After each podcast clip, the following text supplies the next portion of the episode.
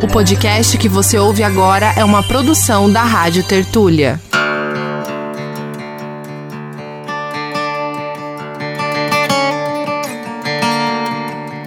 As crianças ricas brincam nos jardins com seus brinquedos prediletos.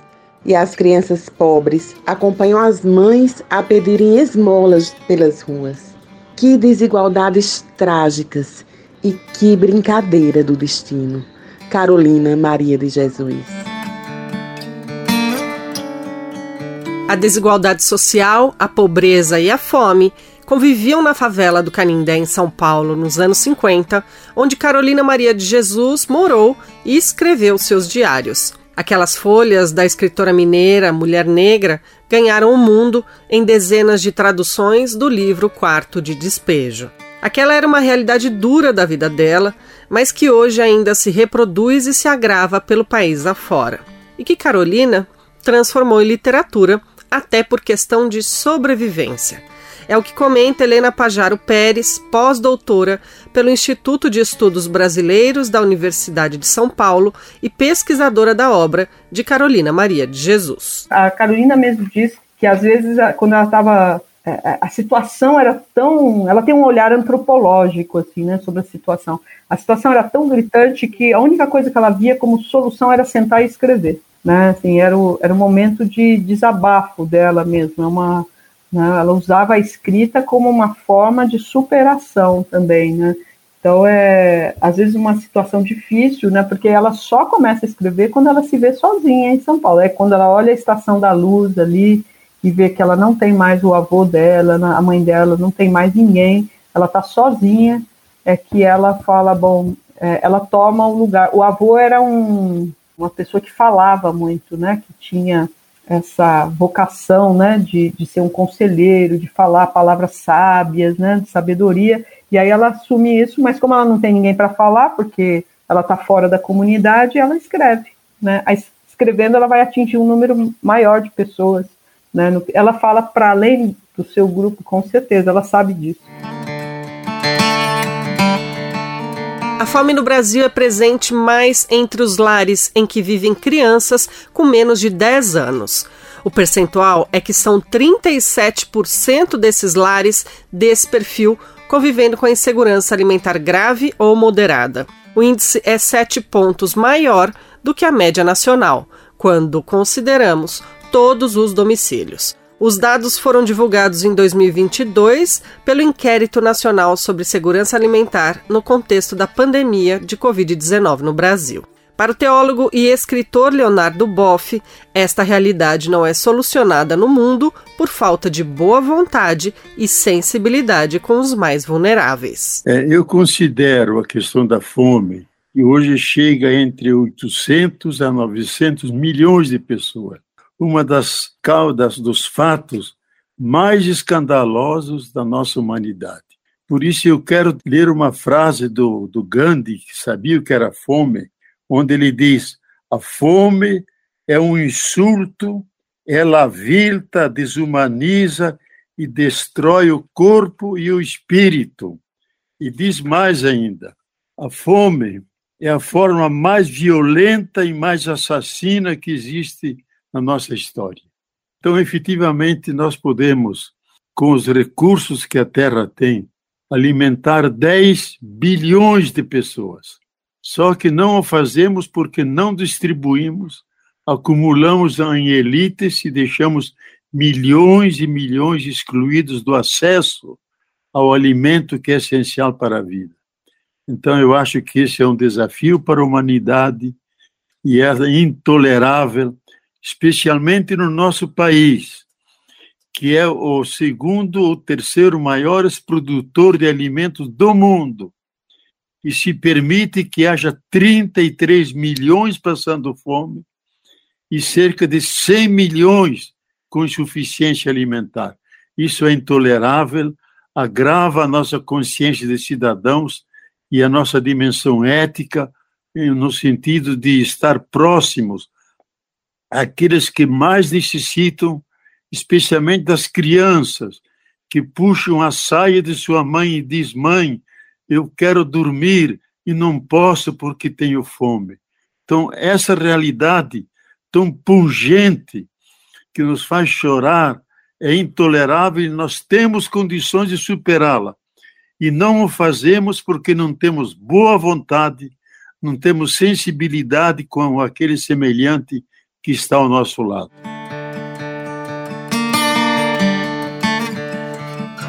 Eu sou Beatriz Pasqualino e este é o quinto e último episódio da temporada deste podcast que discute o papel da ciência no combate à fome. Hoje vamos falar sobre crianças, alimentação escolar e fome.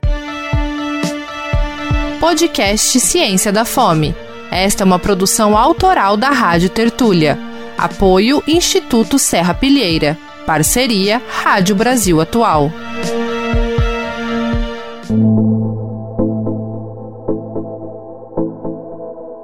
Falar em fome é falar em dor, em dores físicas, mentais, espirituais até. Mas você já parou para pensar no que a fome provoca no corpo humano? O que ela gera em termos biológicos mesmo? Será que os danos podem ser reversíveis se a pessoa depois sai da situação de fome? No caso das crianças, não. Quem conversou com a gente sobre esse assunto foi a nutricionista Vanille Pessoa, professora da Universidade Federal de Campina Grande, na Paraíba. O primeiro efeito biológico, quando o alimento ele é energia para o nosso corpo. Então vamos entender primeira, primeiramente assim. Se falta alimento, falta energia. E aí eu não, tô, eu não vou falar nem de qualidade aqui, vou falar de quantidade mesmo. Se eu não tenho a quantidade necessária de alimentos para suprir o meu corpo num dia, meu corpo vai ter que buscar de outro lugar. As nossas células, os nossos órgãos só funcionam à base de energia, que é a tal da glicose, né? Tudo que a gente come vira glicose, que é para virar, para dar energia. E aí, quando eu começo a não ter esse alimento, o corpo vai buscar das reservas. E aí, primeira reserva que o corpo vai buscar é a gordura. Então, se eu tiver gordura guardada no meu corpo, eu vou lá, né? O meu, meu metabolismo vai lá e busca do, da gordura. Quando eu não tenho mais de onde buscar na gordura, eu chego na proteína. E aí é o que a gente classifica. Por isso que existe, não sei se vocês já ouviram desnutrição proteico-calórica. Quando chega na proteína, quando chega no músculo, eu começo a usar a energia que eu tenho guardada no músculo e aí é quando a gente começa aquela imagem que a gente tem na cabeça de desnutrição de pessoas né, esqueléticas, porque perdeu já o músculo. Então é um caminho que o corpo vai fazendo. E o que isso acontece? Quando a gente tem essa privação de alimentos, algumas substâncias elas são disparadas para tentar resolver o problema. A gente libera um hormônio chamado cortisol, que a gente chama que é o hormônio do estresse, Quanto mais o corpo fica desesperado buscando energia que não seja de alimento, mais a gente produz esse, esse hormônio. E ele prejudica um monte de situações do funcionamento normal do nosso corpo. Então a gente vai ter problemas imunológicos. A gente escuta muito nossa mãe falar: a imunidade está baixa. A imunidade baixa são nutrientes que estão faltando no nosso corpo que viria da alimentação. Essa é um, um dano biológico primordial da, da ausência de alimentos. Outro dano é infeccioso, e é, já é uma cadeia, né? Se a imunidade baixa, eu fico mais suscetível a ter, eu fico com mais chance de ter problemas infecciosos. Então, qualquer bactéria, qualquer vírus que chega, me atinge de forma mais eficaz, me derruba, porque eu estou sem imunidade.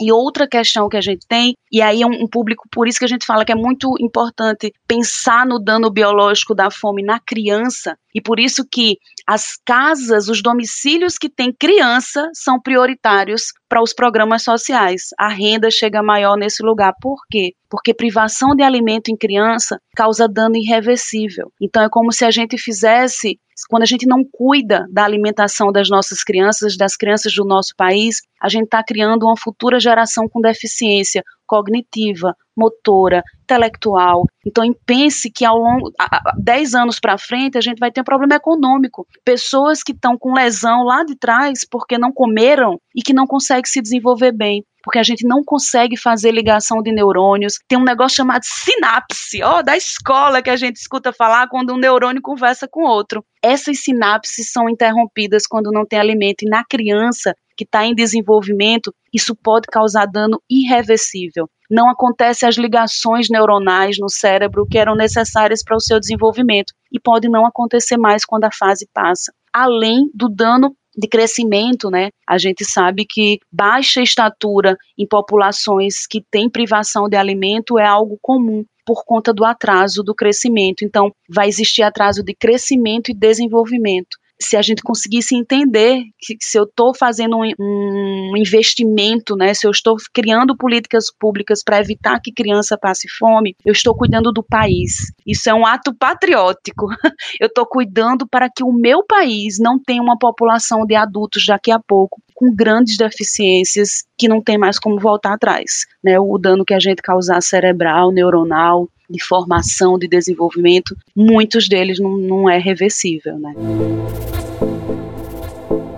São mais de 33 milhões de brasileiros e brasileiras em situação de fome. Os dados são da Rede Pensão, de 2022.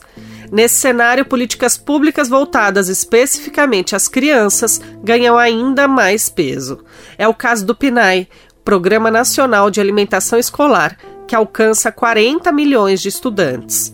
Aliás, a oferta de alimentação nas escolas públicas brasileiras teve início na década de 1950. De lá para cá, avanços e retrocessos. Mais recentemente, o que se viu foi a piora da situação do PNAE e, portanto, da merenda escolar no governo de Jair Bolsonaro. O presidente Jair Bolsonaro vetou o reajuste para 2023 dos repasses federais a estados e municípios para as despesas com a merenda escolar. O dinheiro para merenda está congelado desde 2017. Isso pode afetar o desempenho escolar de alunos e alunas por causa do risco de desnutrição.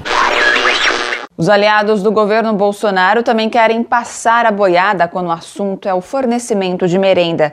O Congresso aprovou um projeto que retira a prioridade da agricultura familiar no PENAI, o Programa Nacional de Alimentação Escolar.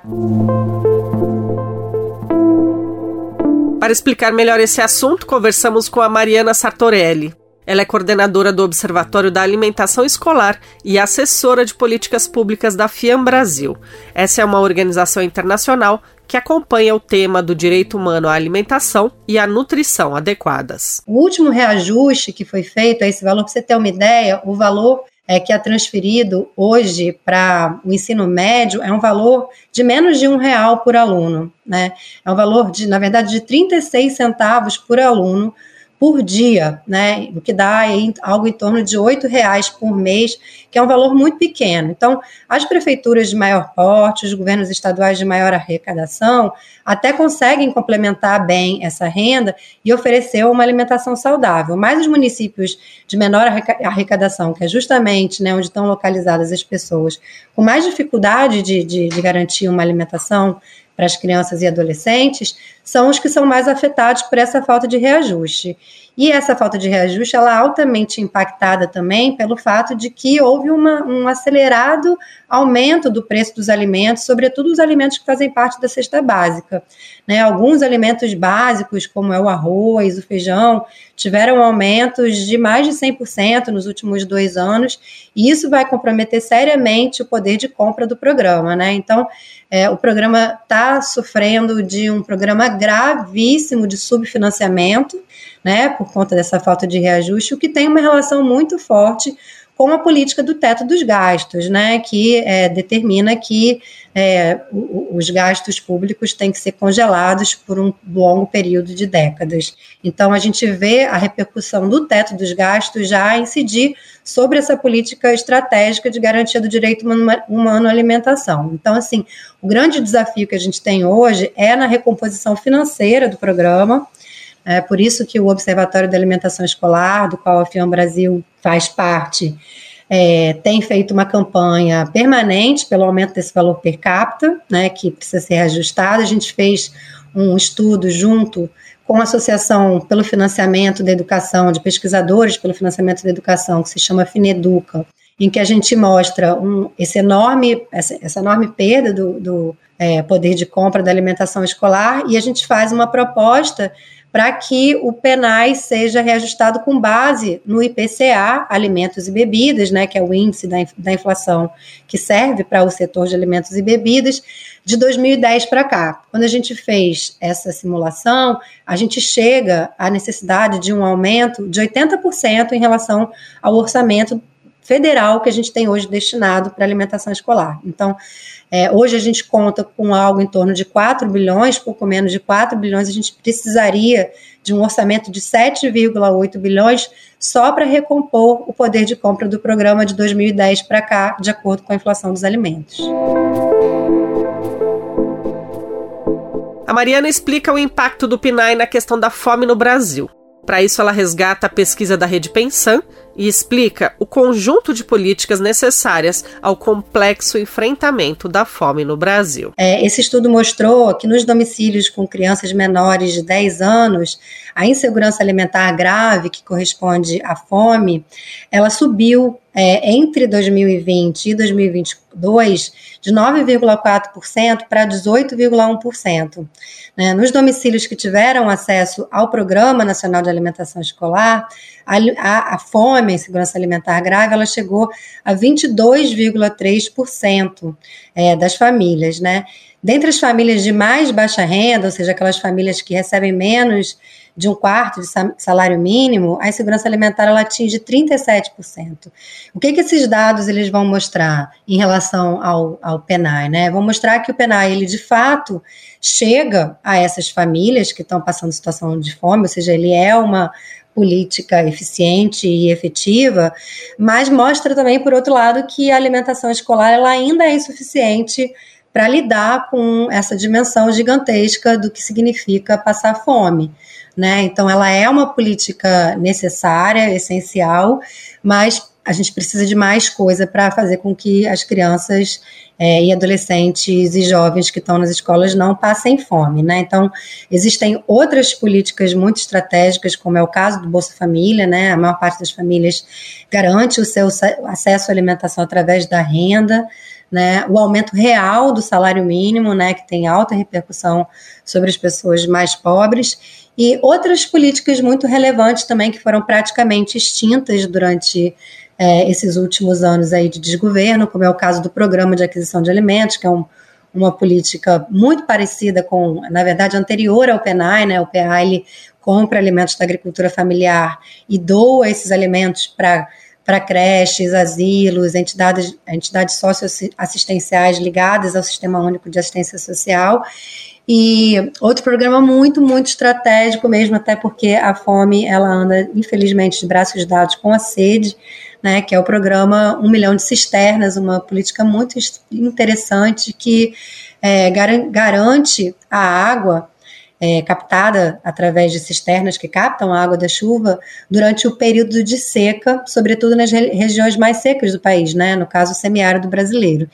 Então, é isso. O, o PENAI ele é estratégico, ele tem repercussões é, sabidas e estudadas sobre a fome, não só sobre a fome, mas também é, sobre. É, há também estudos que mostram né, como que, que tem um impacto é, na qualidade da, da, alimentação e aí, consequentemente, é, nas taxas de obesidade e sobrepeso mas ele não é a única política de segurança alimentar que tem no Brasil, né? A gente precisa de outras que se somem a essa para que a gente possa, de fato, superar o problema da fome e, e da insegurança alimentar.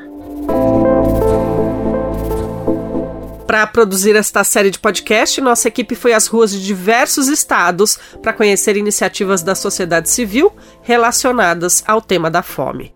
E foi assim que chegamos ao projeto Alavanca, na capital paulista, e que fica na comunidade San Remo, separada da Universidade de São Paulo, a USP, literalmente por um muro de concreto. Esse projeto nasceu em 2004 e atua com educação e desenvolvimento social para jovens e crianças daquela comunidade. Ele teve importante atuação no combate à fome, especialmente durante a pandemia de Covid-19. O projeto distribuiu cestas básicas na Sanremo. E nessa distribuição de alimentação, assim, o, é, você tem uma meta, você falou 3 mil cestas básicas em um determinado período. Hum. Você consegue dizer, assim, quanto, quantos por cento da, da população do, da São Remo foi é beneficiada por essas cestas básicas? 100%, porque fomos em casa em casa, entregar a senha, e começava sábado de manhã e terminava domingo à tarde. Então, era 100% das pessoas. Durante a pandemia, primeira fase, segunda, terceira, foi 100%. Aí depois começou, a prefeitura entrou, doando para 100 cestas básicas. Aí já não foi 100%, foi mais as famílias que necessitam. Então ia nas casas, entregar senhas, que a São Remo tem média de 2.500 casas, residências. E aqui do lado, no Sem Terra, Ocupação, é, dá uns 3 mil. Esse é o Reginaldo Santos, educador e presidente do projeto Alavanca. Ali na Sanremo, nossa reportagem conversou também com a Fátima, mulher negra de 54 anos, moradora há 35 anos da Sanremo e uma das que foi atendida com cestas básicas do projeto durante a pandemia. Foi difícil, né? Logo no começo foi duro. E meu marido ficou desempregado. E aí a gente recebia a cesta básica, né? Eles passavam dando as senhas para a gente retirar. Foi onde ajudou bastante. Mas e, foi difícil. Se não fosse essa cesta básica, a senhora ia se alimentar, alimentar sua família como? E aí não sei, viu? Não sei como é que ia ser. Então foi isso que garantiu a alimentação da senhora por um tempo? Foi isso. E agora a senhora ainda precisa da cesta básica ou a senhora já, tem, já não precisa mais? É, precisar sempre precisa, né? Porque eu tenho os netos, tem eu, meu filho e tem mais dois netos que ficam comigo. É, dia de semana, né? Final de semana eles vão embora para casa. Que a mãe trabalha, o pai trabalha e eles ficam comigo. O dinheiro é pouco, né? Às vezes o dinheiro é pouco. O projeto Alavanca tem parcerias com faculdades da USP. É uma iniciativa importante, mas que na questão da fome tentou contribuir como pôde diante da urgência da calamidade de pandemia. San Remo, uma comunidade que passa fome, vizinha a uma das maiores universidades da América Latina e num país que é um dos maiores produtores de alimentos do mundo. Nós perguntamos à professora Vanille Pessoa como a ciência dentro da universidade poderia e pode atuar no combate à fome? Nossa, tem várias maneiras, né? A, a gente vive, a gente está saindo aí, a gente está num período ainda onde as universidades, principalmente as públicas, foram muito apedrejadas, né? Eu sou professora de uma instituição pública, a minha instituição fica numa cidade de 19 mil habitantes, então eu estou falando de um lugar que chegou uma universidade pública que deu acesso a, eu sou professora de nutrição, deu acesso a filho de agricultor, minha primeira turma de nutrição só é de filhos de agricultores e de empregadas domésticas, então a gente tem um, um, uma, está num lugar fazendo ciência com essa característica. Então, eu tenho muito orgulho e, tenho, e falo com muito gosto da universidade e da ciência. Lá a gente consegue produzir, dentro dessa cidade de 19 mil habitantes, lá no Núcleo Penso, por exemplo, a gente faz pesquisa com segurança alimentar e nutricional. Desde 2011, por exemplo, que a gente acompanha as famílias de Cuité, que é a cidade onde a universidade está localizada.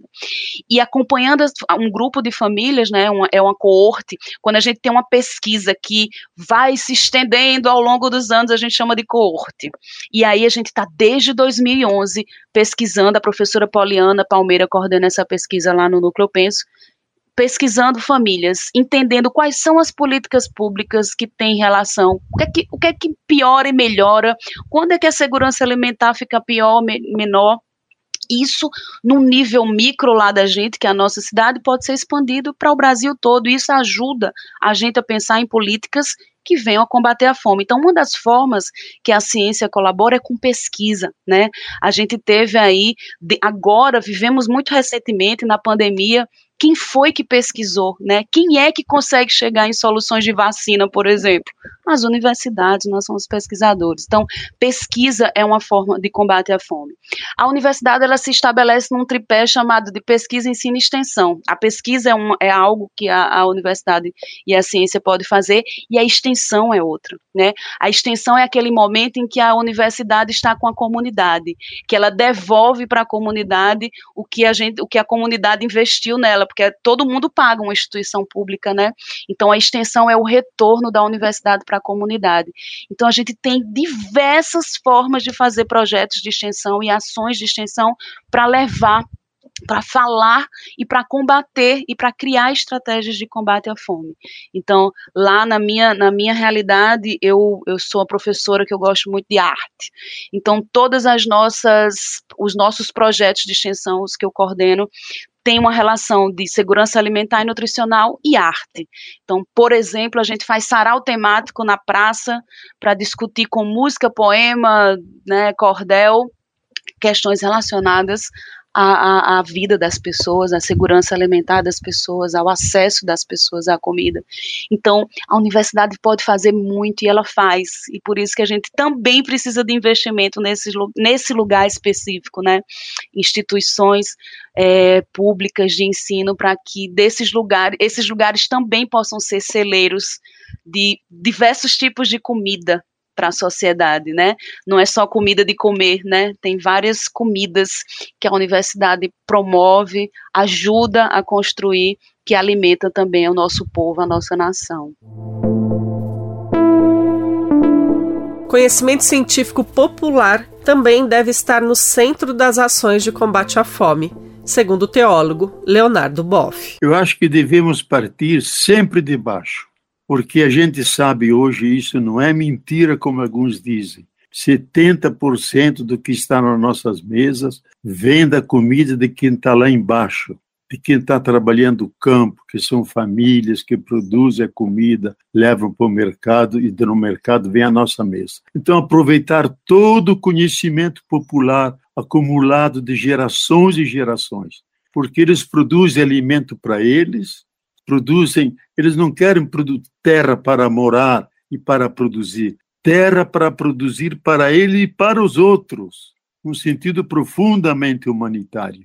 Segundo, aproveitar todas as ciências modernas que trabalharam a, a biologia, as sementes, que não utilizam a falsificação da natureza mediante os agrotóxicos e mediante o, o, o transgênico, que intervém nos ritmos da natureza.